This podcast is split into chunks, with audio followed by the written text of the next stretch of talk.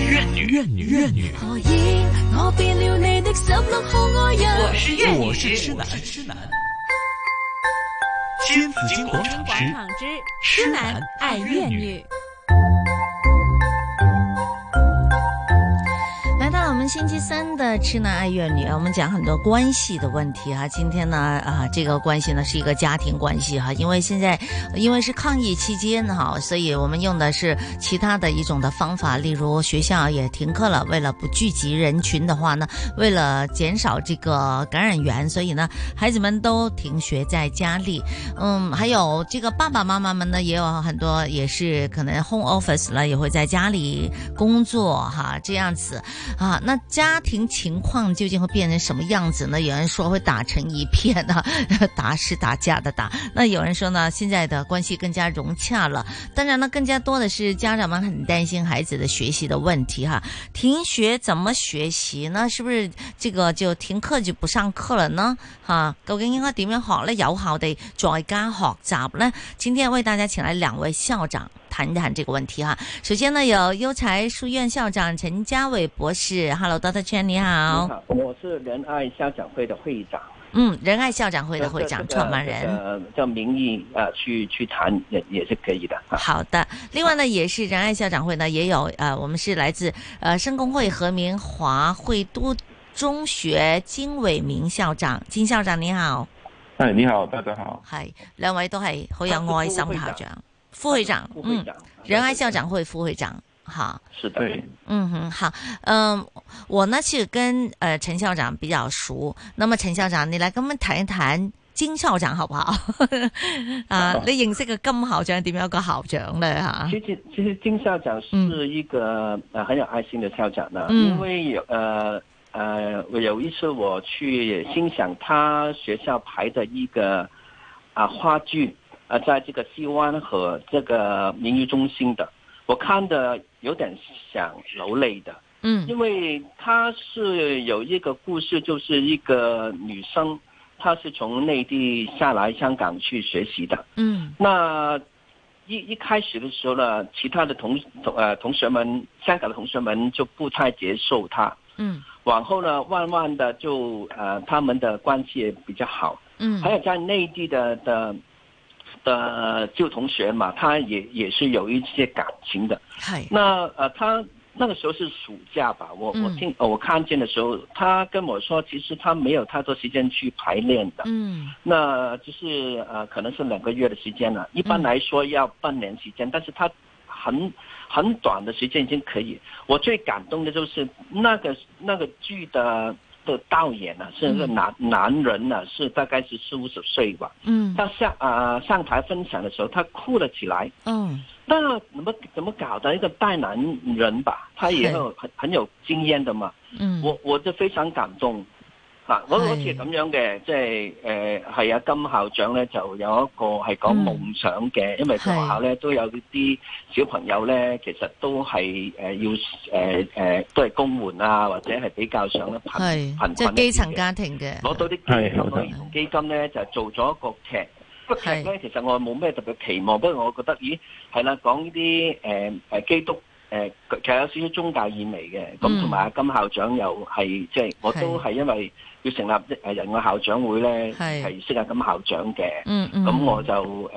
誒同埋一個朋友去睇啦。咁我朋结友果咧谂唔到咁感动系嘛？係係係係位係係位工友工友姐姐嚟嘅，佢都話係嗯哎呀好睇啊！即係套戲咧係係可能有啲人忽略咗，不不如金校長你講下呢件事啦，呢回系事。系 我金哦校其實长，係啊係誒，其實因為我哋即係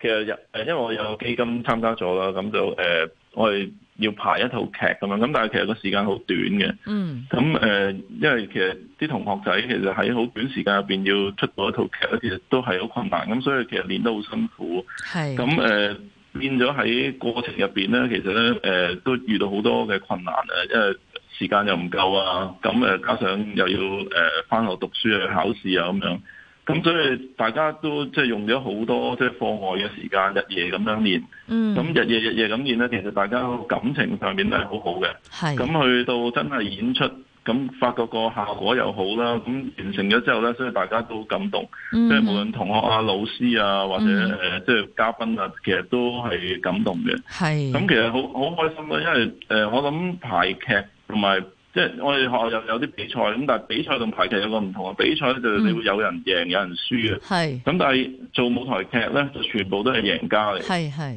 係啊，所以呢個係誒即係令到即係大家都好開心嘅一件事啦。嗯哼，其實我我想我覺得係改你講蔡校他長们，的心，他们的改变是很大的，因为他们本来对自己的自自信心很很低的，我觉得嗯嗯，他们每一个人也不是太高大威猛啊，嗯很美女的那一种呢，他是很平凡的，係他们本身的背景呢也是应该有点自卑的，我觉得。嗯但是呢嗯，因为他就是这个话剧呢，就可以发挥出他们有一个梦想，有一个理對想。對有爱同行，有神同行的时候呢，嗯什么事情也可以克服的嘛。嗯我觉得我那个那个就是我我没想过啊，那那那件事是那么美好的，因為嗯其實大贏家咧，其實就唔係啲觀眾。頭先啊，金律金霞係講得啱咧，係每一個孩子嘅心啊。冇因為呢錯，套劇，我相信咧，二十年後佢仲記得啲對白，因為我以係啊前我都做話劇嘅，因係為呢啲係好深刻嘅。嗯，其實喺一即個係教搞搞咧，唔係係唔係話好多話話讀書啊、考試啊，甚至係網上教學呢啲嘢，係我哋低估咗咧係藝術啊、嗯文學啊對一冇錯個人嗰個嗰個心啊，冇嗰個錯，心開咗咧就乜都得，個心死咗咧就乜都唔得。嗯，係啊，即係因為依家大家都好注重咗係誒讀書就係分數啊咁樣嚇，即入大係學啊、考係入試大啊學係冇錯嗰啲咯，都重要，但係其他啲唔係唔重要咯。嗯哼，其實反而更重要，依家講緊係全人教育啊嘛，唔係話淨係話我要考幾多分啊咁樣，而係培養佢嘅誒，因為呢個出到社會先可以更加體現得到啊。例如頭先你哋兩位校長講嘅呢個自信心啊，嚇對自己嘅欣賞啊，人哋對你嘅欣賞啊，同埋識得去感動啊。我覺得依家啲人都唔識感動啊， 感啊動都要教有啲有 啲有啲畫面呢感其實恩啦係感恩啊，係啊係。有啲感有啲感動係啊。嗯哼，咁啊呢個咁依家好啦，咁啊網上教學咯喎，我諗停課都可能要到三月中啦，一月尾就開始啦，受到呢個疫情嘅影響。咁喺首先我哋先講下呢、個即係教學方面啦，會唔會加增加咗呢個難度咧？兩位校長點做嘅咧？我覺得介紹下金校長先啦。金校長除咗係仁愛校長會嘅副會長都啱啱做嘅啫，但係佢係香港誒誒電腦教學會電腦係教育學會嘅嘅嘅嘅嘅會長嚟㗎。咁所以我今日誒專登請佢上嚟講係呢樣嘢咧，就應該係即即係係啱咁好人啱晒選嚟啊嘅。我就唔係好啱㗎嚇，我都勉強講下啦咁樣嚇。啊，金校長講下先啦。係好啊，又又傾下偈啦。咁其實誒、呃即係其實我睇到即係一停課之後咧，其實啲老師真係好努力嘅。嗯咁誒、呃即係好多個群組啦，即係唔同嘅 WhatsApp 群組啊，咁大家都傾緊點樣可以幫到啲學生咧咁樣。係咁誒、呃我我其實覺得即係老師真係好犀利嘅，即係係盡自己全力，咁啊用唔同嘅方法咧去即係希望幫到學生。嗯咁因為大家都擔擔心嘅，因為學生喺呢段時間咧，其實誒、呃最擔心佢一個平時嘅生活嘅節奏啊、常規啊，或者嗰啲誒規律全部都亂晒。咁、嗯嗯所以都希望即係同學仔喺呢段時間唔好浪費咗佢啦。咁啊，即係都有繼續學習嘅機會。咁所以誒、呃老師其實準備咗好多嘢。咁誒、呃我諗各間學校大家用嘅方法唔同，因為我就嚇接觸好多電腦科老師啦，或係者誒、呃教資訊科技，即係用資訊科技教學老師，我接觸好多。係咁誒、呃其實就佢哋真係就住自己嘅校程，因為間間學校唔同嘅，有啲學校可能行得快啲，有啲學校可能就慢少少。嗯嗯咁大家就按住校程咧，就推出好多唔同嘅方法咧，就幫學生。呃有啲可能喺啲網上練習啦，有啲可能學學校啲老師自己拍片就俾老師誒俾翻啲學生去睇啊咁樣。嗯咁啊，呃有啲可能最簡單嘅就將啲工作紙 email 咗俾學生，即係學生咧就做完咧就影張相交翻俾老師又有。係咁啊，有啲即係呢排因為開始越嚟越長啦個情況，係咁開始好多學校咧都開始進行咧就網上授課，嗯即係直情又見下啲學生面啊咁樣。咁誒、呃即係其實各施各法，大家都好努力。咁、嗯但係事實上係有困難嘅，即係呢個係即係一個現實嚟嘅。咁始終誒、呃老師冇乜呢啲 online 教學經驗啊。因為係大家一路都係面對面，雖然嗱香港政府就大力去推動呢個資訊科技教育嘅，咁其實香港行 I T 咧，教育咧其實行得唔錯嘅，嗯，咁但係就冇諗過要停課嚟用啊嘛。 但係都行得比較慢咯，其實喂係咁啊，其實即係我簡單講下三大模式啦嚇。嚇我據我所知嚇，係咁一咧就係有有啲誒就用多送 E class 啦，因為本身誒誒有啲人咧都係寫咗呢啲咁嗯嘅專門俾學校用嘅，咁因為佢專呢啲咁嘅 apps 或者啲咁嘅軟件咧係 for 學校誒嘅 setting 啦，咁佢一定係有啲誒方便，同埋好多學校都購買咗呢啲服務或者 extend 啲服務，不過好多時。但但係依就係卡士應該好耐噶咯，我記得我仔好似小學就已經係，依家都大學啦即係。網上通告啊，係什啊麼什麼，不過只係於行政嗰度為主嘅。係咁但係你點樣去共享啲？咁另外一個咧就係、叫做誒 Google 啦嚇，咁好多人咧都好好中意用 Google 咁樣啊，有好多方法都係可以免費啊誒嘛，熟嘅。咁另外一個咧就係 Models，Models 咧就大學咧嗰度用嘅。咁呢啲都係同教育有關嘅部分。咁 Google 咧就你知乜都包括，咁乜都佢都得㗎啦。係咁另外咧就係土炮嗰啲，嗱其實咧就牽涉到咧就其實俾功課俾嘢出去咧就就好多種方法，咁係傳統嘅誒、呃如果用 email 咧就即係牽涉到咧管理問題啊，有冇嗰個權限啊？嗯呢、個人咧以前咧就係嗰啲 technician 做嘅，而家就呃而家老師咧就要做埋，咁呢啲就係有啲複雜性嘅，做落嘅時候因為。有幾百個學生，有幾十個老師，咁佢哋又有好多唔同嘅功課，嗯咁嗯你都知對於個 I T 嗰個嘅要求咧，一定係高噶啦。係啊又或者你需要啲 webcam，你都錄嘢㗎，咁你都需要器材㗎。嗯咁即係話第一個有個平台先，即係個平台。咁、嗯其實平台咧，我都知道有教育城啦，亦都有好多唔同嘅朋友咧，都有好多嘢嘅。咁但係咧有陣時咧就係頭先啊金校長講得啱嘅，就係佢哋一個叫生活節奏同埋學校個常規唔同咗啊。嗯咁所以咧，咁有陣時咧就老師咧就太勤力啊，咁咧係哦就有啲家長吃不消。舉個例，嗯，有個家長幼稚園同我講，幼稚園家長咧同我講咧，係佢要交條片翻去俾做功課喎，哦。咁就大件事啦。咁佢小朋友咯，得嗰 K one K two，佢點拍片呢咧？個高難度啲係嘛？都係家長做嘅都都係係家家啫，長長做做嘅嘅 home office 喎，翻到屋企咧就同佢剪條片喎。咁呢係個高得滯啦，即係太嗯高啊！即係你個要求咁樣就變成一種壓力。手機都有啲方便嘅 software 可以幫到手啊！啊，今日想講下，今日想。係家長係不，其實誒依家真係好多，即係頭先除咗陳校長講嗰啲，其實真係仲有好多嘅，即係例如 Microsoft 啊，嗯有啲 Teams 啊，或者有啲 OneNote 啊，咁好多學校都用啦。係咁其實依家又唔使去到好即係貴嘅器材，一部手機其實已經做晒㗎啦。即係你要拍片或者老師要錄一啲嘅教材咁樣。嗯咁誒、呃但係個困難位就真係，如果你即係你即即係有啲學校就真係可能俾得太多啊，有有啲學校咧就即係俾咗之後，學生又唔知做唔做啊，咁其實都有啲擔心嘅。係啊係係啊，佢你追佢功課就呢啲就仲煩㗎。點點追咧嚇？呢啲嘅係啦，因為你 send 個 email，我又可以唔睬你噶嘛，即係係冇錯，係啦，紀律上都有啲我中學嘅難。啊同事話咧，佢改咧就仲仲難改咗嘅，因為佢又要即係唔係一張紙加嚟就咁改啊嘛。咁所以佢用嘅即係備課、製作同埋嗯改嘢嘅時間咧，嗯其，實係仲係多好仲多嘅多過仲多過平時，平時多咗空堂啊嘛。咁但係係而家有有啲嘢都未未摸熟啊，即係你要係摸熟佢咧就難啦。你話知道佢咧咁。嗯咁呢個都係一個壞事變好事嘅，咁都成個幾月，咁唔係熟都要變咗熟啦。係，咯，要促進下都，要做到 做啦。不過就可能就係要要個咩咧，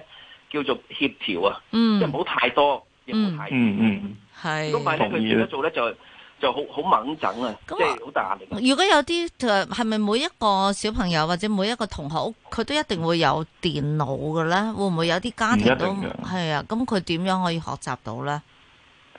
其實呃誒唔一定啦，手機一般都有噶啦。咁誒、嚇電腦或者佢誒 WiFi 上網就唔係個個同學都有。係咁如果以我哋學校為例咧，其實我哋都印定一沓俾學校嘅，即係如果佢真係誒、呃又上唔到網，係冇電腦咧，其實佢可以自己翻嚟學校攞嗯攞功課嚟。翻去做咁樣。係啦，咁就就即係一攞完就走咁樣咯。咁我哋係一一預備就可能預備一個星期咁樣嘅，唔係逐日攞咁樣嘅。嗯係啦，呢啲都係啦，因為都未必話個個家庭都一定有電腦啊。其實咧，幼稚園同初小咧係誒困難啲嘅，係因為佢始終好細個啊嘛，係嗯佢佢嘅 attention 又少啲，咁同埋佢真係要要去呃爸爸媽媽咧去交功課同攞功課嘅。嗯，因為呢個無可避免有少少，即係舉個例，啊最簡單咩咧？就啲老師講故事啦，咁係我錄完之後，我啱啱先錄完一個叫門神嘅 故事，吓咁啊擺上去 啦。不過我星期五咧，我都有個 live 嘅，都試下整個 live，因為佢個 live 咧就覺得咦，咁即係俾同學，嘅，俾俾同學嘅。咁但係係我都為之啦，咪 live 咧你都要大家坐定定啊嗱。誒、係呃星期五兩點鐘咁啊，我哋開 live 啦，咁係咁即係話佢可以現場可以參與嘅，參與咁但係啊係呢啲佢又要勞師動眾，又要揾阿媽幫手開機，咁跟住搞一輪嘅。即係咁所以小學生我嚟，覺得。即係小學生嘅小中學生就會好啲啦，當然啊中學自覺啲嘅中學生咧亦都技巧又會掌握得好啲嘅，誒、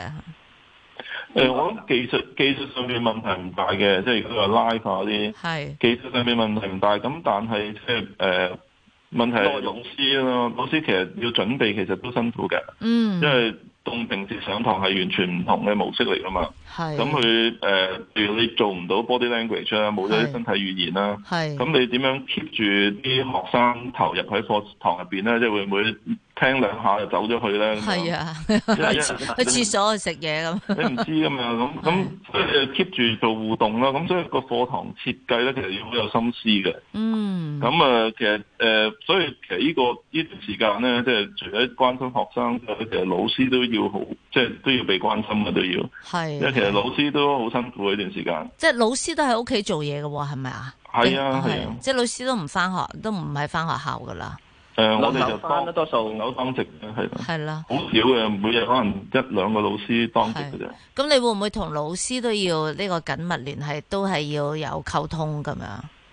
都要誒傾下偈咯，哈啊即哈，係又又關心下，因為其實誒喺呢段時間佢哋都係無奈嘅，真係。即係佢係哋好想教，啊係即係亦都好擔心學生嗰個即係課課堂上面，即係話一啲課程上面嘅進度啊咁樣。嗯哼，咁但係又即係翻唔到啦，事實上。嗯哼，咁其實咧有好多參考調節嘅，仲要，因為好多係樣嘢㗎，因為佢打亂咗你一個誒誒、呃呃生態啊嘛。咁譬如話，本來係有評估誒二嘅，咁而家咧本來就諗住係誒誒考少啲啫。如果再延誤咧，嗯就不如直情 cut 咗佢啦，咁就用啲 quizzes 去代替啦。嗯因為有好多嘢要應變㗎，即係除咗教學，咁仲有評估，咁同埋咧又又究竟佢係咪得？咁啲分數嘅調節啦，嗯啲、體育譬如體育科咁樣，你點搞咧？係咪先？係係咯，體育科係啦，咁喺屋企一齊咁做就有運啲動叫啊嘛，小六部分試啊，咁咪取消咗啦。係咁誒，呃而家仲有個問題就係可能係誒 D S DSE 考試咧，嗯咁係咪好嗯好好成件事都係對於誒教育界嚟講咧，都係都係個一挑戰啊一誒，咧係啊，佢要 OK 佢要應付啊。好，兩位校長啊，陳家偉校長同埋啊金慧明校長，我哋一陣再傾。我哋依家聽聽最啊新嘅十一點半嘅財經消息先吓。呃，新聞財經回來之後再聊。